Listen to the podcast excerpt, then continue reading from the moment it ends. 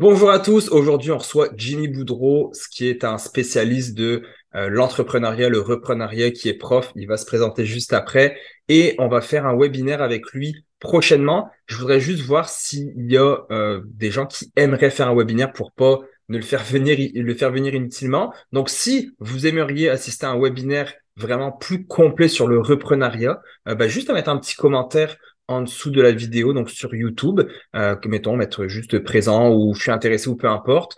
Euh, comme ça, bah, ou nous écrire sur Instagram, peu importe. Et comme ça, bah, on organisera ce webinaire-là. Donc, le podcast arrive. J'espère que ça vous a plu. On aborde le sujet du reprenariat, de la finance, etc. Donc euh, voilà, bon podcast.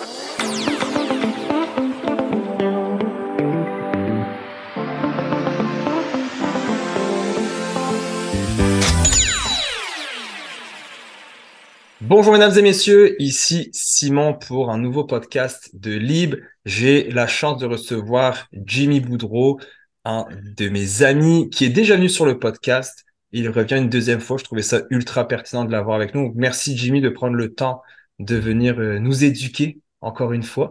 Et puis, euh, je te laisse te présenter. Jimmy, dis-nous qui es-tu, qu'est-ce que tu fais, puis on va partir ça, on va discuter. Parfait. Merci beaucoup Simon de l'invitation. Ça me fait vraiment plaisir. Euh, sans rentrer en détail, euh, un petit peu mon parcours, là, on peut le diviser là, euh, de cette façon-là. Dans un premier temps, juste ma formation académique. Alors, j'ai un bac en finance et puis également une maîtrise en finance de l'Université de Sherbrooke. ma carrière se divise Simon, un petit peu en deux. Alors, une dizaine d'années dans le domaine bancaire. Alors, banquier, alors, euh, financement de PME pendant une dizaine d'années. Euh, la balance, alors, euh, environ plus ou moins 15 ans comme entrepreneur. Alors, j'ai acheté deux entreprises que j'ai revendues. Actuellement, je suis encore partenaire dans une petite PME. Je fais du mentorat avec un jeune entrepreneur. Et avec ça, pour me regarder à jour, puis vu que je suis un passionné de, de finance, ben, ça fait à peu près sept ans que je suis chargé de cours à l'Université de Sherbrooke, euh, au campus ici à Longueuil. Euh, j'enseigne principalement deux cours, qui est aspect pratique du financement. Euh, et le deuxième cours que je donne à des ingénieurs qui travaillent, là, qui s'appelle ingénieur entrepreneur. Alors, c'est un petit peu ça. Euh, pour te mettre un peu euh, suite à notre dernière rencontre, il y a beaucoup de choses qui ont bougé. Euh, alors, j'ai vendu, moi, ma PME en octobre 2022. J'avais un contrat de travail de six mois qui a terminé le 31 mars. Alors, je suis en, si on veut, en à, réfléchir à mon nouveau défi. Je vais prendre l'été là, euh, de reculons, puis pour savoir qu'est-ce que je veux faire à l'automne euh, et tout ça. Euh, c'est un peu, euh, un peu rapidement là, mon parcours académique et de carrière, Simon. Parfait. Ben, écoute, c'est super. Puis on en discutait juste avant le podcast. On est un peu à la même place au niveau de recherche d'opportunités pour, pour septembre. On s'assère ensemble. Qui sait? Oui, on ne sait jamais, tout à fait. Ouais. Qu'est-ce qui peut en découler? Euh, Parle-moi donc du truc avec les ingénieurs, donc les ingénieurs entrepreneurs. Oui. Alors, c'est un programme, en fait, c'est un programme de maîtrise. Alors, c'est une formation de deuxième cycle. Alors, c'est tous des ingénieurs qui travaillent euh, à la Ville de Montréal, chez Hydro-Québec, des sociétés de transport. Et dans le, cadre de la maîtrise, il y a un cours qu'ils peuvent choisir qui s'appelle entrepreneur ingénieur. Et le cours, c'est tout simplement parler de euh, l'entrepreneuriat. On monte ensemble. Le, travail de session, c'est de monter un plan d'affaires. Alors, on regarde l'ensemble des choses du plan d'affaires, les opérations, le marketing, le RH. On fait des projections financières ensemble. Et à la fin, on parle de rachat, bien entendu. J'ai deux cours complètement qui est attitré au rachat d'entreprise parce que les ingénieurs peuvent être des bonnes personnes pour faire les rachats. Et à la fin, il y a une présentation. Alors, ils présentent leur plan d'affaires à la classe. Euh, alors, c'est vraiment, vraiment le fun, honnêtement. J'ai la chance, là, quand j'ai commencé à enseigner, euh, un de mes anciens étudiants vient tout juste d'acheter une entreprise à l'automne passé. Il m'a tenu au courant. Alors, euh, ça, ça, ça, sème un peu, euh, tu sais, tu le sais un petit peu, Simon, là, les dix prochaines années, il va y avoir plusieurs entreprises à vendre. Et moi, je pense que les ingénieurs ont un beau profil d'acquéreurs euh, parce que je pense qu'ils peuvent améliorer l'efficacité à l'intérieur de l'entreprise. Alors, je trouve ça vraiment le fun de donner euh, ce cours-là. Penses-tu qu'on est entrepreneur du verbe naître ou penses-tu qu'on peut le devenir avec la force des choses, avec l'âge, d'avoir. Je suis un peu biaisé là-dessus où je me demande est-ce que on peut avoir un switch puis de, de devenir entrepreneur? Tu sais, quelqu'un avec qui je parlais cette semaine m'a dit demander si j'avais des opportunités parce qu'il aimerait ça investir avec nous, avec Liv, il voudrait peut-être donner des consultations, etc. C'est un, un, gars short. Puis il me disait, ah, tu sais, je suis un bon numéro 2. Mais lui, partir tout seul, il était comme, ah, toi, comment tu vois ça dans, dans tous les postes que tu en as rencontré des dizaines et des dizaines des profils? Est-ce qu'il y en a où tu t'es dit, oh, celui-là, ça va être compliqué? Ben, ben, moi, je pense qu'on peut diviser ça peut-être en deux. Euh, on a le vrai, tu sais, le vrai entrepreneur que lui, il aime faire des projets, et quand le projet est monté, il veut passer à un autre appel. Hein, il veut dire, euh, lui, le, quotidien, là, ça ne le tente pas de gérer ça. Alors, ça, c'est des, des, des, des, vrais, là, qui, ont, qui ont ça dans le sang. Euh, ça, il n'y en a pas une tonne, je pense. Ensuite de ça, il y a le profit, je te dirais, plus moi, qui sont davantage, j'appelle ça des gestionnaires entrepreneurs. Moi, dans ma carrière, jamais j'aurais parti quelque chose à zéro. Alors, moi, je voulais acheter quelque chose, l'améliorer, le faire passer à une autre étape. Euh, alors, moi, je le divise en deux et je voudrais même, on pourrait rajouter une troisième que j'appelle des gens qui pensent qu'ils sont des entrepreneurs. Hein, que, euh, mon cousin a réussi, mon oncle a fait ci, qui pense que, que c'est facile entre parenthèses. Euh, alors, il y a cette notion-là, des fois, que qu'on voit assez régulièrement. par expérience, euh, tu poses quelques questions, puis tu le vois tout de suite que ces gens-là euh, ont plus ou moins. Euh, il y a beaucoup de gens qui pensent qu'être entrepreneur, c'est faire 20 euh, heures par semaine, puis sortir un salaire de 100 000, puis la vie est belle. Là. Alors, c'est pas ça. Hein? effort, résultat, ça va ensemble. Là. Fait qu'il y a ce, ce profil-là, des fois, qu'on voit. C'est génial. Puis J'aime ça comment tu le dis, là, ceux qui pensent que c'est facile de réussir. J'aime aussi la, la, la, nuance entre les deux. C'est celui qui, tu sais, on dit le, la personne, elle aime plus le voyage que la destination. Et souvent, moi, un de mes anciens partenaires, c'était ça. Lui, il montait une business. Une fois que le business était structuré, tu le voyais plus, il était sur un autre projet. Puis il faisait la même chose à tous les projets. C'était pas mauvais, mais à un moment donné. Non, non, non, pas du tout. Dans, dans la gestion, on va dire, euh, ce qui est plus euh, quand tu es plus passif, tu, tu fais un peu ton quotidien, eux, ils aiment pas ça, ils préfèrent développer. Je pense que je suis plus un peu comme ça de, de, développer, moi. Mais ces gens-là, ils ont besoin de gens comme moi un petit peu. Ouais. Ah, tu as, l'entrepreneur, le vrai, qui va monter, mais après ça, il y a besoin de quelqu'un qui va prendre ça. Moi, moi, je suis un gars de quotidien, de gestion à tous les jours, d'analyse. De... Alors ça, ça fait vraiment habituellement un beau mix de partenariat. Ouais, effectivement, je suis allé au, au CETEC il y a quelques semaines, euh, le truc pour euh, la reprise, euh, le reprenariat. Puis c'est ce qu'il disait là, qu'il y avait énormément de, de, de, business qui allait être à vendre, là, que c'était vraiment un truc assez incroyable. Puis ça m'a amené à me dire, est-ce que l'investissement vaut la peine? Parce que là, je suis en transition actuellement. je te le disais juste avant le podcast, où j'ai dû faire des choix, hein, des choix dans ma vie, où des fois, bah, tu as trop de choses ou pas assez bah là, je vais me concentrer sur Lib, sur mon gym, puis j'aimerais ça notre projet entrepreneurial. Puis je me disais, est-ce que j'achèterais pas une business? Toi, tu viens de le vivre, euh, puis tu le vis ton quotidien en donnant des cours, etc. Est-ce que les prix sont encore trop chers?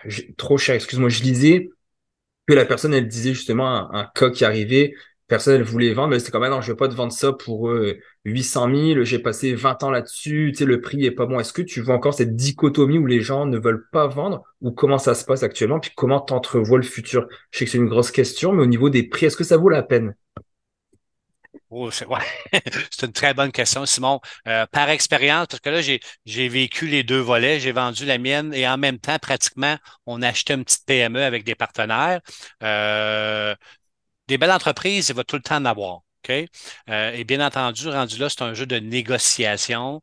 Euh, c'est un jeu de de calcul de projection financière, de prix, mais encore là, tu les entreprises se vendent environ ces temps-ci, là, 4 à 6 fois le profit. Euh, il va toujours y avoir des belles entreprises. Et malgré encore aujourd'hui, on a vu là, le taux directeur augmenter, puis les gens souvent disent ils ont peur, mais une belle entreprise. Toujours important de regarder le taux d'intérêt, mais une belle entreprise va bien se financer, va bien, se rentabiliser, une entreprise qui est solide, souvent, faut enlever le côté taux d'intérêt parce que si elle est solide, si elle est belle, euh, on va réussir. Et encore là, ça dépend trop du domaine d'activité. Hein. On a des fois des, domaines d'activité où les ratios ou la logique, des fois, tu ne la comprends pas.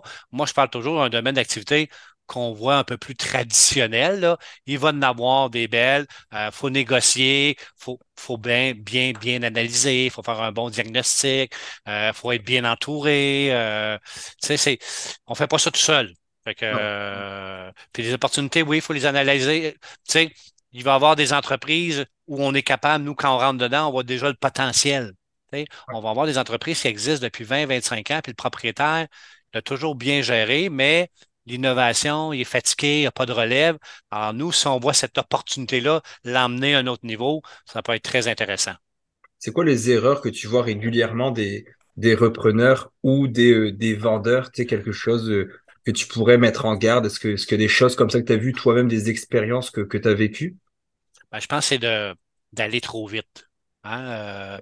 Euh, aller trop rapidement et de ne pas être bien entouré. De, de, de, dire oui, non, je suis capable, moi, de faire l'analyse. Oui, je suis capable. Euh, euh, oh non, je n'utiliserai pas un avocat pour la vérification diligente. Non. Euh, alors, aller trop vite, parce qu'il faut, prendre notre temps, puis de ne pas être bien accompagné.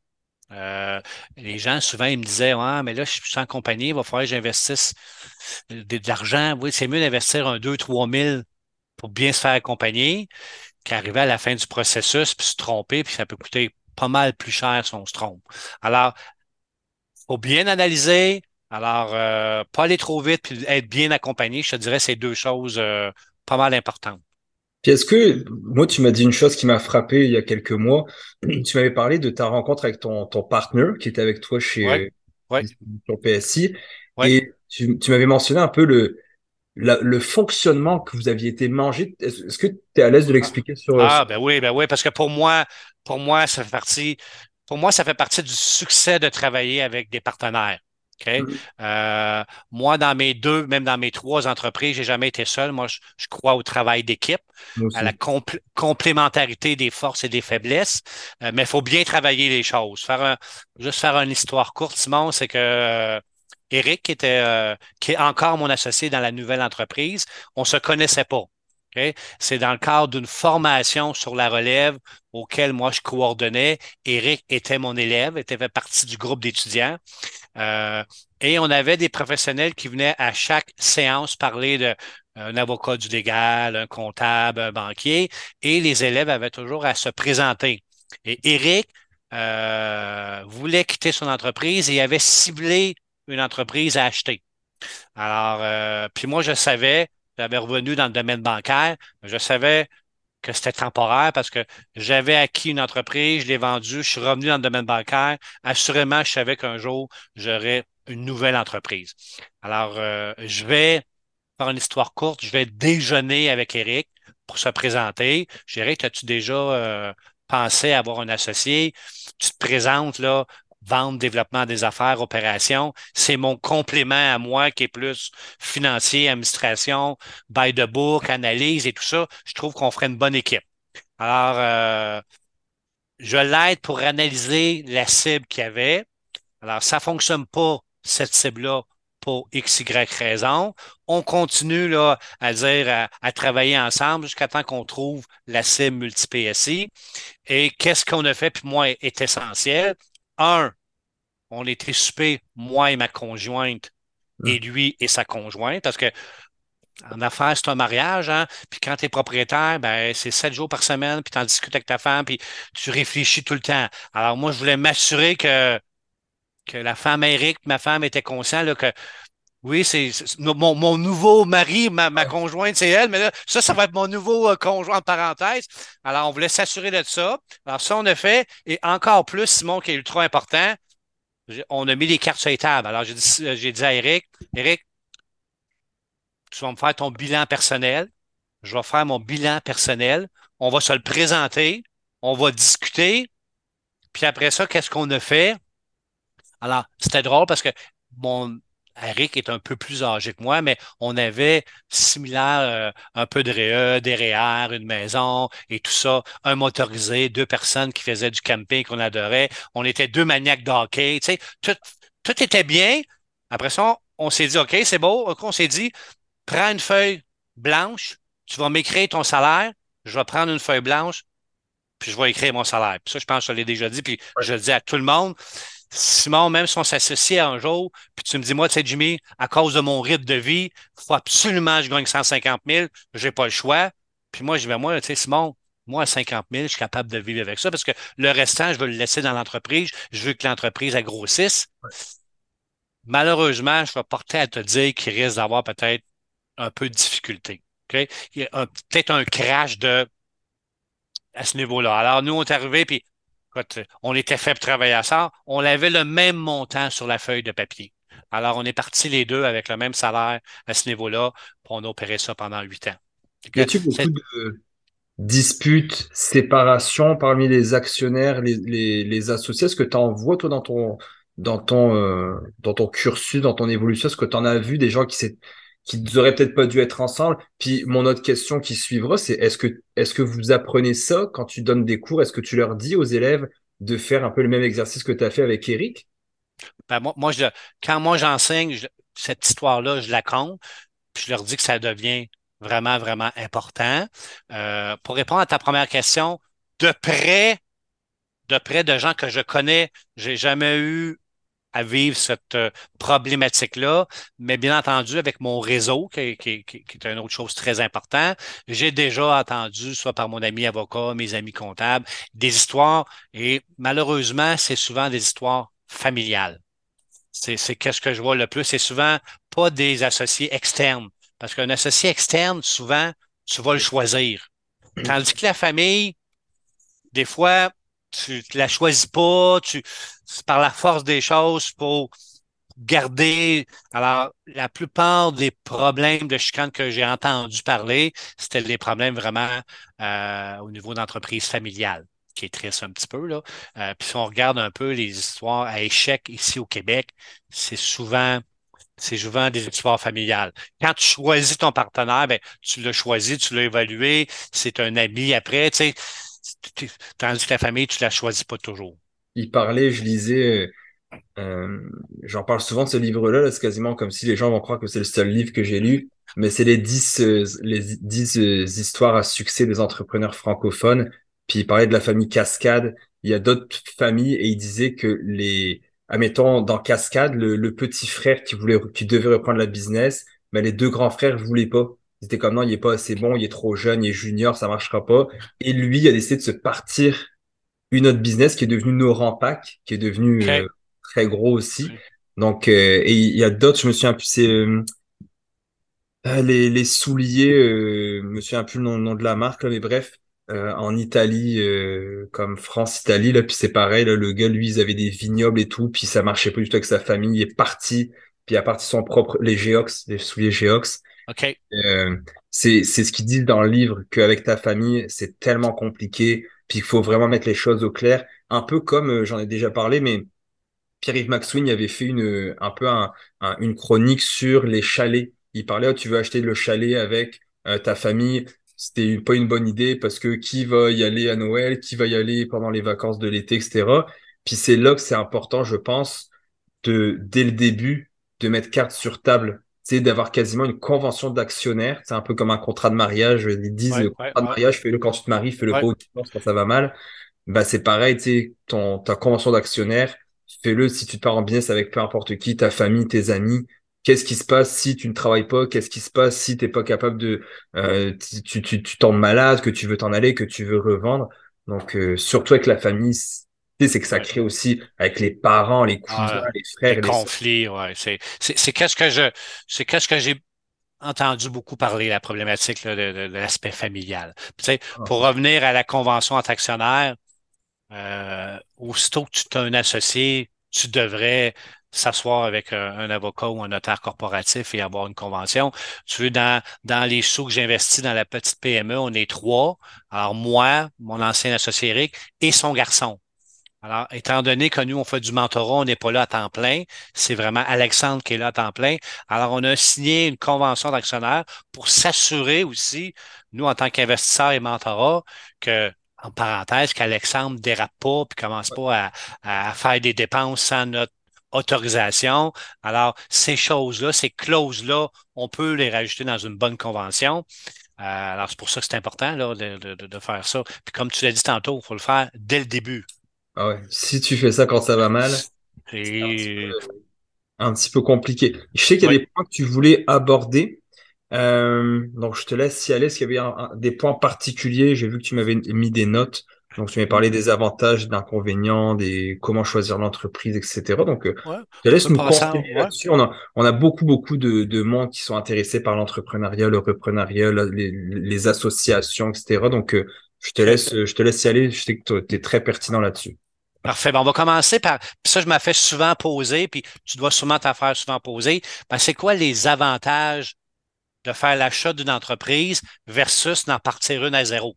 Hein? Euh, quand c'est une question classique, alors euh, pourquoi je pars à zéro ou pourquoi j'achète une entreprise au lieu de partir à zéro? Ben, tu sais, le premier constat que moi je vois, quand on achète une entreprise qui a un historique, on a déjà une clientèle établie. On a déjà un système comptable en opération.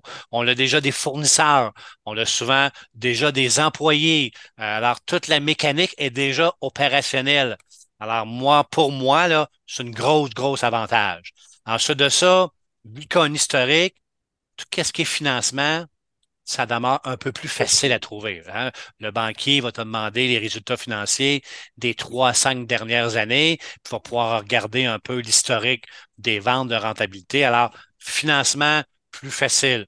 Euh, alors, comme on disait, l'expertise est développée, euh, le produit est lancé et très souvent, euh, ben, on a la présence avec nous pendant un certain temps du cédant. Alors, du vendeur qui vient vraiment important il peut nous épauler, il peut nous coacher. Euh, alors, ça serait pas mal les avantages à l'acquisition. Il y a bien sûr des désavantages, des inconvénients. Euh, et la présence du cédant peut être un avantage, mais également, Simon, peut être un inconvénient. Euh, parce que le cédant, Là, il est plus, hein, on a passé chez l'avocat, la transaction est faite, je suis maintenant, j'ai mis le nouveau propriétaire. Le cédant, ça fait 25 ans qu'il est le propriétaire. Il y en a qui peuvent avoir de la difficulté à, à passer, si on veut, le pouvoir. Et alors là, ça peut, ça peut nuire des fois dans des décisions que tu veux faire, des petits changements. Alors, il faut faire attention. Le cédant peut être un avantage, mais il peut devenir euh, un peu lourd euh, à gérer. Euh, alors, ça, c'est. Ensuite de ça, un des inconvénients, mais ben, dans notre analyse, il faut bien connaître la culture d'entreprise. Alors, il faut être à l'aise avec ça. Il faut faire attention parce qu'il peut avoir nécessairement, l'humain étant l'humain, avoir une résistance au changement. Hein. Euh, assurément, quand on ajoute une entreprise, on va vouloir faire des changements. C'est impossible. J'ai jamais vu, moi, des gens qui disent, ben là, moi, je vais acheter, puis euh, je vais rien faire, puis c'est sûr que les changements, il faut y aller graduellement, mais assurément, quand on tombe en amour avec une entreprise, on la voit là dans 3, 4, 5 ans, on veut développer une clientèle, un, nouveau marché, assurément. Alors, ça, il faut faire attention parce que des employés, on va, on va les sortir de leur zone de confort. Ah euh, et il faut s'assurer qu'on a des compétences de gestionnaire entrepreneur. Hein? Travail d'équipe et tout ça. Alors, euh, et ça, c'est pas qu'une entreprise que tu commences à zéro, tu es toute seule, tu as un deuxième employé, puis graduellement tu montes. Là, tu arrives et tu ajoutes une PME de 20 personnes. Là, tu as 20 personnes, la journée numéro un à gérer. Alors, ça, il faut qu'on ait les aptitudes à ce niveau-là, au niveau de la gestion. C'est pas mal, je te dirais, les avantages et les inconvénients. Puis dans les avantages, tu sais, tu disais, tu avais le, le passif un peu de la compagnie, tu voyais l'historique. Puis il faut pas oublier les, la statistique là, qui disent que les compagnies, je pense c'est 8 ou 9 compagnies sur 10 ne passent pas les 5 premières années. Il y a ça aussi, tu sais, c'est pas facile de partir. from scratch. Puis c'est, on avait reçu Renaud La Liberté, là, qui est un avocat euh, qui était aussi pas mal dans le reprenariat. Puis c'est ce qui nous disait que tu dois avoir plein de chapeaux. Quand tu pars ta propre business, faut que tu saches porter le chapeau financier, à moins que tu aies plein de partenaires. Mais parce que sinon, tu dilues le profit. Et outre ça, si tu prends des consultants à n'en plus finir, t'imagines comment ça coûte cher? Non, tu as tout à fait raison. Oui. Puis on s'entend aussi, Simon, à la journée 1, quand tu achètes une entreprise, assurément, tu utilises ce qu'on appelle l'effet de levier. Alors, tu peux acheter une entreprise qui avait peu ou pas de dette. Alors, pour la financer, en plus de ta mise de fonds, ben, tu vas refinancer via les actifs de l'entreprise. Alors, la photo de l'entreprise avant la transaction et après n'est pas la même. Alors, mm. comme tu dis, faut que tu minimises euh, les frais, les consultants, il faut que tu sois vraiment là, euh, opérationnel assez rapidement, en effet.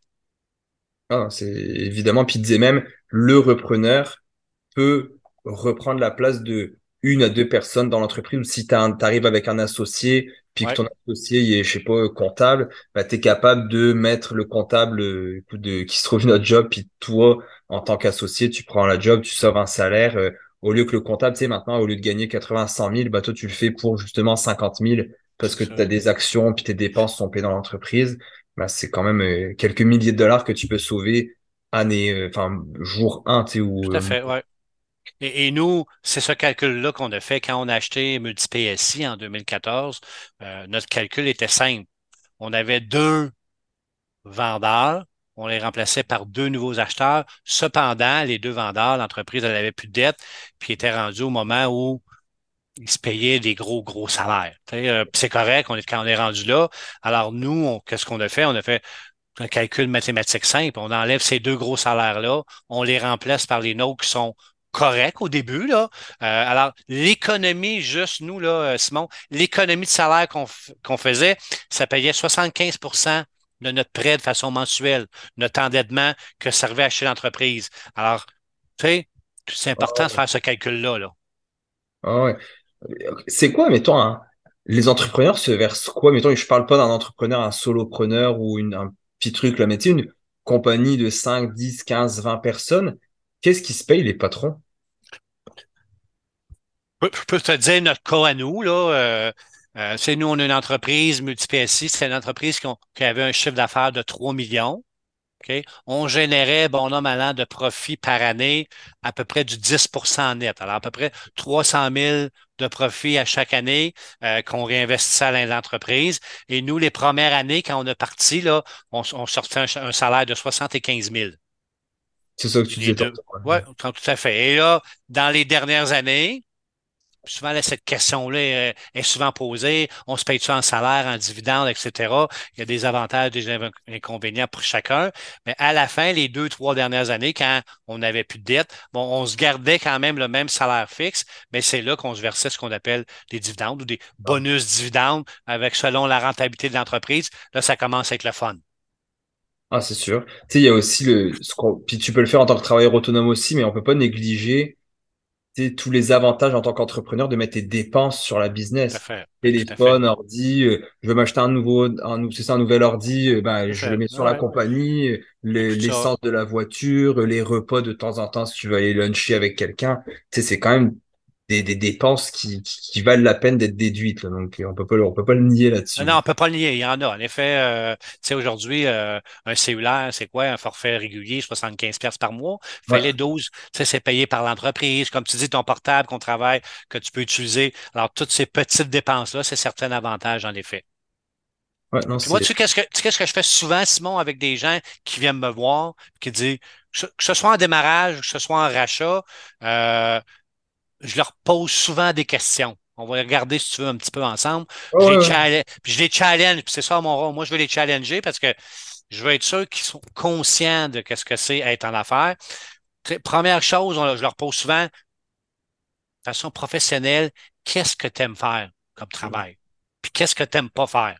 Puis souvent, malheureusement, puis tu dois le savoir, très souvent, les entrepreneurs, toute la partie technique, que ce soit un électricien, un plombier, tous les métiers techniques, les gens ils vont arriver, ils vont dire, ah, moi, Jimmy, puis t'es bon, là, tu vas avoir des bons plombiers, des bons électriciens, puis euh, moi, je voudrais partir en affaires, acheter une entreprise d'électricité, l'emmener à un autre niveau. Ils adorent faire ça, et souvent, qu'est-ce qu'ils me répondent? Ah ben moi, là, les chiffres, là, je, je veux rien savoir de ça, ça m'intéresse pas.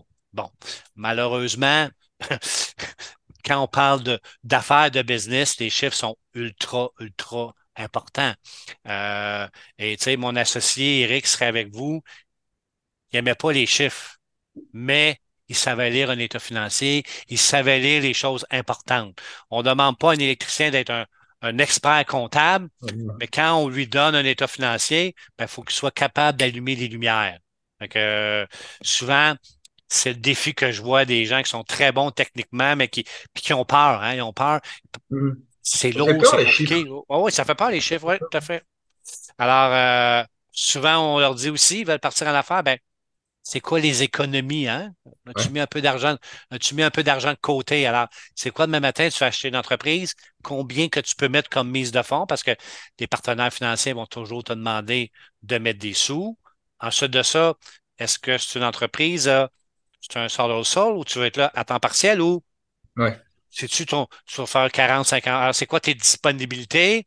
Euh, souvent, tu en parles, une autre affaire très, très important. C'est quoi ton réseau de contact? Ah, ben moi, je, je n'ai pas, je connais pas de comptable, je connais pas d'avocat, euh, je m'implique pas dans la communauté. Euh, le réseau, ça demeure un affaire ultra, ultra, ultra important. Puis enfin, puis je leur dis souvent, pourquoi tu vas acheter une entreprise, c'est pas fait pour tout le monde. Peut-être que tantôt tu l'as dit, il y a des gens qui sont très bons deuxième ou troisième à l'intérieur. Il en faut des bons deuxièmes, des bons troisièmes. Alors, c'est le genre de questions que je challenge les gens. Tu sais, je m'achète une entreprise qui vaut un million, mais j'ai 5000 pièces d'économie. Ça risque d'être un peu difficile. alors, c'est là que l'accompagnement, l'association, tu sais, moi, j'ai toujours dit, je vais toujours m'associer avec des gens qui sont bons techniquement, puis moi, je vais toujours faire la partie financière, gestion. Ouais. Ah, chacun ses forces et ses faiblesses. Toi, oui, tout à fait. Très bon. Euh, T'avais-tu d'autres euh, questions que tu les challenges? Non, c'est pas mal, honnêtement. Euh, tu sais, profil de l'acheteur, souvent je leur dis, là, t'aimes des défis, partager tes valeurs avec l'entreprise, gagner en confiance le cédant, établir ta crédibilité, être capable de diriger, prendre des décisions. Euh, il y a quelqu'un que dans mon entourage, ça fait quelques années, le Jimmy, qui a acheté une entreprise et le vendeur est resté là plus longtemps que prévu. Et, euh, et lui, ce monsieur, bah, ce gars-là, c'est un jeune, à chaque fois qu'il voulait faire un move, le vendeur lui disait, alors, alors, je vais essayer ça. Ah, arrête là, je te coupe tout de suite. Arrête, je vais essayer, ça marche pas. Puis lui, t'es OK. Donc au début, il écoutait parce que tu sais, as une certaine, un certain respect parce que bah déjà le gars était beaucoup plus âgé que mon ami qui avait euh, à l'époque, écoute, euh, je sais pas, 25-30 ans. Monsieur avait euh, plus soixantaine avancée. Donc à chaque fois qu'il voulait mettre un nouveau système ou faire un changement dans la compagnie, il se faisait. puis le, mon, ami en était malade pour se dire, il avait peur de rentrer au bureau pour dire je veux mettre ça en place. Mettons, on va faire un nouveau site internet. Non, ça sert à rien. On n'a pas déjà de visite sur le site. Pourquoi on ferait un nouveau site internet? Puis c'était vraiment, euh, c'était très compliqué. Puis c'est ça que tu me faisais penser tantôt. Que le cédant, ça peut être super bien. Un bon vendeur, enfin le, vendeur peut vraiment t'aider à te donner tous les outils, à te donner les rênes, à te faire une belle passation d'entreprise, un bon transfert. Tout comme tu peux avoir une personne qui, qui est très territoriale, un peu control freaks, puis souvent les entrepreneurs, il y en a beaucoup qui sont un peu contrôlants, qui aiment gérer leur, c'est des gens qui ont habituellement qui ont géré tout toute leur vie, qui gèrent leur horaire, etc. Donc de se faire dire bah là non. Donc euh, ouais, ça peut être euh, les qualités d'un acheteur aussi doit pouvoir avoir le caractère pour tenir tête. En tant qu'entrepreneur, t'as pas le choix de mettre ton pied à terre, puis bah, à un moment donné, t'assumes tes décisions, bonnes ou mauvaises, mais il va falloir que, que, que, que, tu les, que tu les assumes. Qu'est-ce que je dis souvent, Simon, à les gens? Mettons, mettons qu'on a ciblé notre entreprise. Moi, je dis toujours, la première rencontre qu'on fait avec le cédant, là, le vendeur, on va soit déjeuner, dîner, prendre un café. Là. La première rencontre se fait à l'extérieur de l'entreprise. Et la première rencontre, moi, j'ai toujours dit, j'ai fait ça dans nos trois, dans nos trois achats, on ne parle pas de l'entreprise. Là, là, oui, j'ai démontré l'intérêt, on va faire une rencontre. Là, il faut que le vendeur tombe en amour avec nous en tant qu'individu. Alors, on discute euh, de la vie, des passe-temps. Tu peux amener le sujet pourquoi vous vendez, ah, OK, vous êtes rendu, c'est quoi votre passion, avez-vous des projets, tout ça? Puis là, tu te présentes. Ben, moi, je suis Jimmy, j'ai fait ci, je fais ça, je demeure là, j'ai deux enfants, puis je suis un passionné de hockey, je fais du camping, etc. Alors, il faut que cette première rencontre-là est importante. On parle de tout, sauf le moins possible d'entreprise. Parce que si on arrive déjà en première rencontre, puis ah, c'est quoi votre chose d'affaires, c'est qui vos clients? Alors, il faut que cette première rencontre-là, l'objectif d'un acheteur, c'est que le vendeur tombe en amour avec notre personnalité, puis va vouloir passer, si tu veux, à la deuxième étape. Et là, la deuxième étape, bien entendu, c'est là qu'on va lui demander, on va signer une entente de confidentialité, on va lui demander des états financiers, on va se préparer un questionnaire. Ça, il va tout nous donner ça s'il a tombé en amour avec nous à la première rencontre. Dans mes trois transactions, les premières rencontres qu'on a fait, on s'est juste présenté. Les trois transactions, le, la raison de départ, c'était quoi? Euh, ben, principalement, euh, le, premier, c'était à, retraite, vraiment retraite. La deuxième, c'est que dans les deux associés, il y en a un des deux qui était malade. Il y en a un des deux qui voulait, qui voulait rester, euh, mais ils ont décidé, ils ont parti à zéro, ils ont décidé de quitter ensemble. Par contre, un des deux a été employé avec nous chez MultiPSC pendant cinq ans. C'était un employé l'ancien propriétaire. Ah Alors, il y avait la maladie d'un des deux. Et la troisième, c'est qu'elle avait un projet de vie. Elle voulait s'acheter une pourvoirie avec son conjoint. C'était un rêve qu'elle voulait. Et elle a été rendue à l'étape de dire, je vais vendre mon entreprise ici pour aller faire c'est encore partir à l'affaire, mais différent. Elle voulait avoir une pourvoirie. Alors, c'était pas mal les, les c'était les trois causes de la vente des entreprises. Le nombre de personnes que j'entends qui vendent et qui n'ont pas de relève, c'est incroyable. Ouais, il y en a beaucoup, en effet. Ça te prend-tu un, une, tu sais, je disais, c'est à peu près, bon, tu as la balance de vente, donc ce que le propriétaire va te financer dans la, via la compagnie. Euh, tu as la banque qui peut te prêter 50, 60%. Puis toi, tu devrais mettre un 20% de mise de fonds à peu près. Hein, de ce que... c'est à peu près. C'est à peu près, en effet, là, divisé de cette façon-là, de 10 à 20% de mise de fonds, 50 à 60% bancaire traditionnel et balance de prix de vente, le restant 20 à 30% C'est pas mal, euh, pas mal qu'est-ce qu'on voit. quand même, euh, tu sais, ça prend pas non plus des centaines de milliers pour acheter une, une petite PME. Non, non, euh, pas du tout. L'important, l'important, c'est que faut choisir la bonne. Ouais il faut vraiment l'analyse des états financiers, des résultats demeure essentielle. Alors, euh, dans nos cas, toutes les entreprises qu'on a achetées, c'est des entreprises qui avaient longtemps qui existaient et qui n'avaient plus de dette. Alors, tout de suite, comme un peu l'immobilier, on a utilisé l'effet de levier. Alors, on a refinancé l'entreprise. Alors, une entreprise qui est plus endettée, la gymnastique, le défi est un petit peu plus grand, mais c'est faisable. C'est ça. il faut bien l'identifier, ne pas se jeter sur la première en pensant que je vais être entrepreneur. Peut-être, comme tu disais, un défaut des gens qui veulent aller trop vite, évidemment. Donc, c'est ça, c'est ça, je regardais, je me dis, il y a des compagnies à vendre pour euh, une coupe de 100 000. Donc, tu sais, si tu dois mettre 10% de 500, par exemple, c'est pas grand chose. Mettons, on, est deux, tu sais, c'est 25 chaque, c'est pas. Euh, non, non, c'est pas euh, tout à fait. et une autre chose que je dirais, il faut s'assurer que le cédant aussi est prêt dans la rencontre parce que on va en voir de plus en plus, je pense, Simon, des cédants qui vont aller à la pêche euh, et qui ne sont pas nécessairement prêts, mais qui vont juste aller alors, pour, ouais, tenter le marché, tout ça, là. Fait que, tu sais, on veut pas perdre notre temps aussi, on veut s'assurer que c'est sérieux, il est prêt, il a-tu parlé à son comptable, euh, tu sais. Souvent, c'est le déclic va venir du bureau de comptable. Euh, L'entrepreneur va dire, ah, je suis fatigué, je suis rendu à tel âge. Euh, comment vaut à peu près mon entreprise? Ça va être souvent le déclic, ça va être le bureau de comptable qui va le donner à l'entrepreneur. OK, OK, je comprends. Ah, c'est intéressant. Je pense que c'est une belle avenue pour des gens qui ont pas envie de repartir à zéro.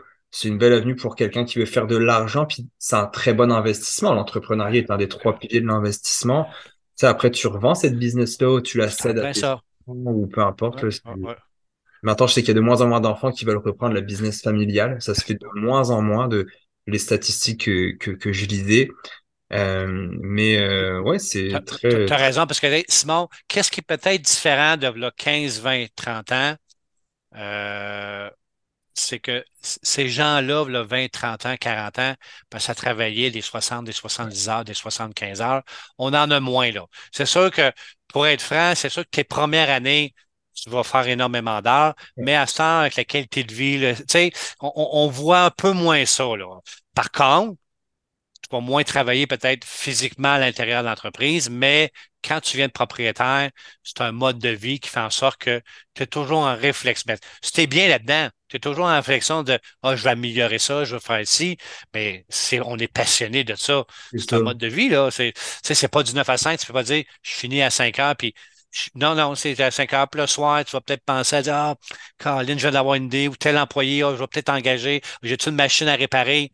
Alors, il faut que tu sois capable de vivre avec ça, puis c'est pas pour tout le monde. Puis la grosse nuance, ce que je, parlais tantôt avec mon petit frère, c'est que c'était à toi.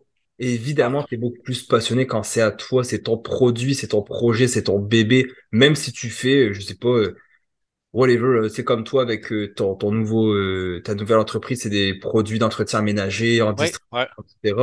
Bah, c'est sûr que c'est pas super passionnant de vendre des mops, des produits d'entretien ménager, mais c'est à toi, donc tu tu vas rencontrer, tu vas aller euh, whatever un 5 à 7, tu vas rencontrer quelqu'un, hey, si tu as besoin, mais tu peux t'aider, tu. Il y a tout cet aspect-là qui est différent. Alors que si tu travailles, je sais pas, tu es coordonnateur euh, en ressources humaines, puis que dans une entreprise qui vend des produits ménagers, c'est rare que tu vas dire, eh oui, si tu veux, je peux te, je peux te fournir ou quoi, tu. Souvent, c'est, c'est pas pareil, puis c'est normal. Quand c'est à toi, c'est totalement, euh, ah. totalement différent. Faut le vivre, je pense, pour le, pour en, parler. Tu as, tellement raison. Puis je vais, te, conter une petite anecdote. La première entreprise que j'ai acheté en 2006, c'est j'avais, moi, ma crainte, là, c'est qu'un jour, je dois mettre un employé dehors. ma première entreprise, c'est ça qui me stressait de plus. Puis j'avais un de mes oncles qui me faisait, qui, qui, qui, qui dirigeait l'entreprise, qui n'arrêtait pas de me dire, Jimmy, tu vas voir, quand ça va être à toi, là, une pomme pourrite, là, mais euh, quelqu'un dehors qui nuit à ta business, je te le dis, tu vas faire ça d'un clapement de doigts. Alors aujourd'hui, je peux confirmer que quand tu es propriétaire puis tu as une pomme pourrie, c'est bah très facile de dire out, là, ça marche plus avec la gang, tu n'es plus à bonne place. Alors, c'est le genre de choses que quand tu es dedans, c'est là que tu vas le vivre. Ah, c'est clair. Moi, j'en ai mis plusieurs dehors. C'est jamais le fun. C'est jamais. Euh, il y en a qui sont comme ça va être nice de virer quelqu'un. Non, je veux dire, euh, même si tu sais qu'il y a le plein emploi puis que c'est quand même relativement facile de se trouver un, un autre emploi, il n'en demeure pas moins que mettre quelqu'un à la porte, c'est quand même une situation qui est confrontante. Il y a les lois, les normes du travail, il faut faire attention à ce que tu dis. Tu tu peux pas tout lui dire. Des fois, tu as envie de lui rentrer dedans, quasiment lui dirait, euh, je pense que c'est qui a assez duré, mais il faut que tu sois courtois, poli, etc. Mais c'est jamais facile de, de ce genre de situation. Mais je pense qu'en tant qu'entrepreneur ou repreneur, bah, c'est des décisions difficiles des fois qu'on doit prendre. Puis c'est pas toujours. Euh, des fois c'est le fun, des fois c'est moins le fun. Tu es, responsable. Ce que je disais hier, c'est la corrélation avec la, le chiffre d'affaires, c'est directement à toi. Là. Il y a pas d'ex. Oui, tu avoir des excuses, mais c'est vraiment. Non, non, tu as raison. C'est toi qui. Le, le, résultat vient de toi et de tes partenaires. Donc, à un moment donné, s'il y a quelque chose qui va pas, ben, faut te remettre en question rapidement. Puis tu peux pas juste dire, oh, la job, ça va moins bien, euh, je vais m'en trouver une autre. Là. C'est, ne peux pas faire ça. Donc, euh, tout à fait raison. Tout à fait raison. Très, intéressant, euh, Jimmy. Cool. Je peux, aborder, ouais, je peux aborder une autre, affaire, une autre affaire importante des fois que les gens me posent la question. c'est quoi la différence entre une analyse ou un diagnostic de début plus une vérification diligente? souvent, là, les gens disent, et souvent, je m'amuse à comparer ça je fais le comparable avec l'immobilier. OK? Mm-hmm. Mettons qu'on va acheter une maison, là, la première chose qu'on va faire, on va aller la visiter. Alors, on fait un diagnostic de nos yeux. On va poser des questions. La toiture, à date de quel temps? Euh, y a des rénovations? Alors, pour moi, ça, c'est comme un diagnostic. Quand on achète une entreprise, c'est la même chose. Alors, il faut faire un premier diagnostic qu'on est capable de faire nous-mêmes. Alors, on se prépare que moi j'appelle très souvent, on prépare des feuilles Excel, on prépare une analyse avec un, genre de questionnaire qu'on va poser au vendeur, puis on lui envoie avant la deuxième rencontre, puis là on explore ce que j'appelle moi l'analyse des quatrièmes.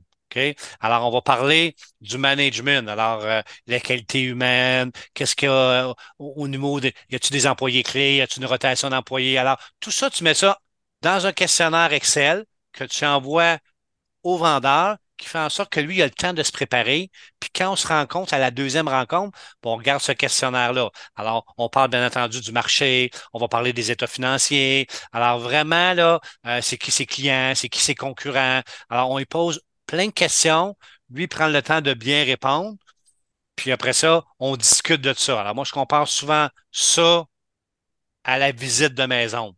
Tandis mm-hmm. que la vérification diligente, dans une maison, c'est le rapport d'inspection. Hein. On veut acheter une maison, on va demander un rapport d'inspection. On veut acheter une entreprise, on va demander un rapport d'inspection qui est une vérification diligente, comptable et fiscale. Ça veut dire on va demander au comptable de communiquer avec les différents paliers gouvernementaux de dire, bon, ben, cette entreprise-là, euh, est-ce que ses impôts sont payés? Est-ce que ses taxes, sa TPS, sa TVQ, est-ce que c'est payé? Est-ce qu'il y a eu des avis de cotisation dans le passé?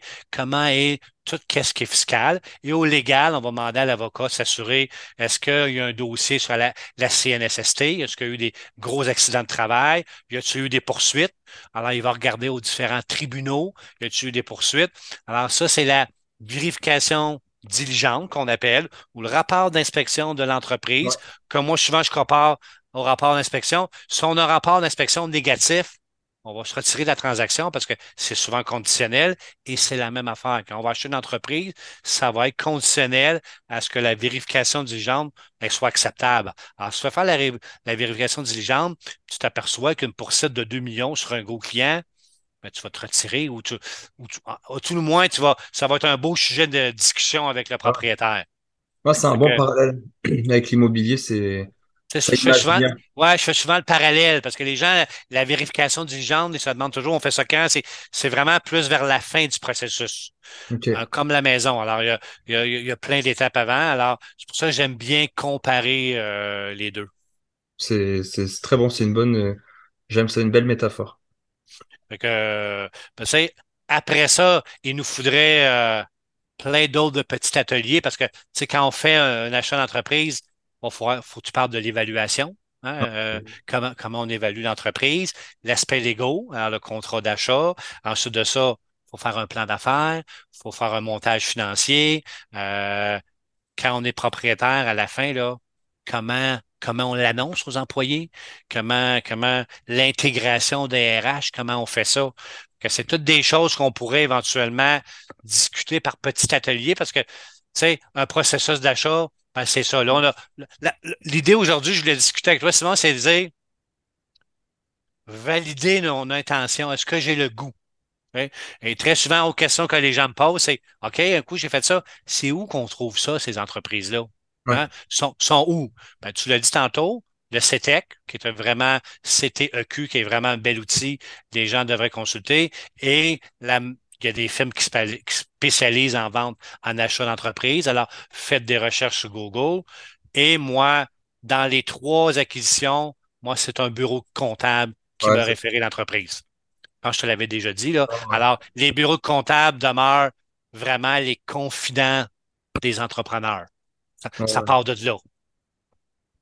Alors, après ça, il existe une multitude de, de sites, là, d'endroits, là, mais je te dirais les, les deux, les trois importants et les plus sérieux, euh, c'est pas mal, pas mal ces endroits-là. C'est parfait. Ben, écoutez, si vous avez des questions dans euh, les commentaires, on réinvitera Jimmy encore. Je trouve ça pertinent de t'avoir euh, souvent. Euh, ça peut être très bon pour, pour les gens, surtout plus ça avancer je pense qu'on a planté des petites graines à gauche à droite dans certains auteurs, mais je pense que là, après, il y en a peut-être qui vont dire, OK, tu sais, ça peut être déjà de, tu sais, souvent, les, les gens, ils, manquent d'objectifs dans la vie, euh, tu sais, c'est comme, ah, je sais pas trop, j'aime pas ma job, mais je sais pas trop quoi faire. Peut-être que, justement, vous avez de la misère à économiser ou, ou épargner ou investir.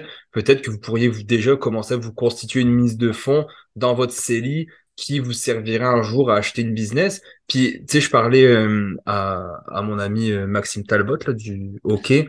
Puis je lui demandais est-ce que là, tu sais, il y a sa boisson Mana là, qui, qui est en partnership avec euh, Étienne Boulet et puis d'autres monde. Puis là, tu sais, je suis en recherche d'opportunités actives. Donc, s'il y a de quoi, tu as besoin de quelqu'un qui travaille activement, plus qui mette un bon montant d'argent, fais-moi signe, puis t'es comme, hey, j'aime ça que tu me dis ça, je suis exactement à la même place que toi. Si j'entends parler de quoi, puis je crois quand même, je dis pas, je lance quelque chose, tu sais, je suis pas ésotérique, là, je lance quelque chose dans l'univers, ça me revient, mais je pense que d'en parler avec ses contacts, hey, comme j'ai fait avec toi tantôt, hey, je suis à la recherche, si tu as quelque chose, tu entends parler d'un gars, on va aller déjeuner ou, une fille, peu importe, bah, je pense que ça va être important de le dire, puis de d'avoir déjà un petit, une petite mise de fond ou d'avoir une idée de comment ça se passe. Tu vas, tu arrives à un 5 à 7 ou peu importe, un souper, puis le gars, il te parle de ça, mais tu aucune idée comment ça marche. Tu sais, si tu es déjà à l'aise avec euh, la balance de vente, la due diligence, enfin la vérification de diligence. Tu sais c'est quoi un petit peu, ouais. tu sais, tu es déjà moins perdu, puis ça donne le goût d'apprendre plus. Euh, mais moi, c'est quelque chose que je pense que je vais regarder activement. J'ai un compte avec le CETEC, je vais peut-être euh, le réactiver. Oui, puis tu veux, euh, c'est drôle que tu dis ça. Moi, j'ai un garçon de 18 ans. Ouais. Puis mon garçon de 18 ans, sa motivation de mettre de l'argent de côté, tu dis, quand on met de l'argent de côté, il faut avoir un objectif, un but. Lui, il aimerait ça un jour quand, quand sa formation, quand il va terminer d'aller à l'école, il dit, moi, papa, tu sais, un jour, j'aimerais ça m'acheter une entreprise. Fait que là, je mets de l'argent de côté pour ça. Tu sais, quand on dit mettre de l'argent de côté, là, souvent tu le dis, puis j'adore ça, là. C'est pas de mettre de l'argent de côté puis de rien faire de sa vie, là. Il joue au hockey avec ses chums, il va manger au resto. Mais il y a une portion de son argent qui dit ben ça fait partie de mon budget papa là euh, je mets ça de côté puis c'est, je me sacrifie pas là alors ça ça s'accumule tranquillement puis je sais que dans 4-5 ans quand je vais être prête puis je vais avoir mon bac en finance puis tout ça ben ça fait partie de mes de mes rêves que j'aimerais ben, comme tu viens de dire, s'il s'informe, s'il y a de l'argent de côté un petit peu, ben, ça va être quelque chose qui est faisable. Solidement, bah ouais, non, c'est clair. C'est très bon. T'imagines de commencer jeune comme ça? Oui, oui, tout à fait. Oui, c'est oui, oui. Moi, j'ai pas eu ça, par contre, là, oh, euh, cette chance-là, là, mais tu sais, il y a 18 ans, là, puis il est plus informé que nous autres, il s'informe. Bien entendu, moi, j'en parle à la maison, mais il n'a pas à m'estiner avec. Il sait que c'est important de mettre de l'argent de côté. Bah, c'est un très bon départ dans la vie. Oui, tout à fait. Puis, tu sais, il a compris le principe de l'intérêt composé. Il n'a pas fallu que j'explique dix fois. Il a dit, oui, papa, je comprends, inquiète-toi pas. Parfait. C'est une très bonne chose à apprendre, puis c'est ce que j'essaie d'aussi inculquer aux plus jeunes, mais des fois, il y en a qui, qui ne veulent pas le comprendre. Il y en a non, non, c'est ça. Et puis, qui pensent que on sacrifie notre vie. Il faut, faut, pondérer aussi là-dedans. Euh, tout à fait. Bah écoute, merci Jimmy. Si on veut en savoir plus euh, sur toi, est-ce qu'on peut te contacter quelque part? Est-ce que tu veux être contacté ou tu dis, ah, laissez-moi tranquille? Bah, non, non, non. non, non, moi, ça me fait plaisir. Du coaching, j'adore ça. Euh, c'est pas cher, toi, c'est 1500 dollars de l'heure. oui, oui, oui. là, je vais peut-être augmenter ma tarification. Euh, je pourrais te laisser, si tu veux, je pense celui-là, où tu pourras mettre mon courriel. mon Gmail, je pense celui-là, mon Gmail. je réponds à toutes mes questions. Ça me fait un grand plaisir. Bon, bah, c'est parfait. Puis on se refera notre épisode très bientôt pour la, suite de ça. Donc, euh, merci à tout le monde et on se voit la semaine prochaine. N'hésitez pas si vous avez des questions euh, de les mettre en commentaire, YouTube, sinon euh, sur Instagram, Facebook, etc. On est très, très disponible. Donc, je vous souhaite une belle journée et à bientôt.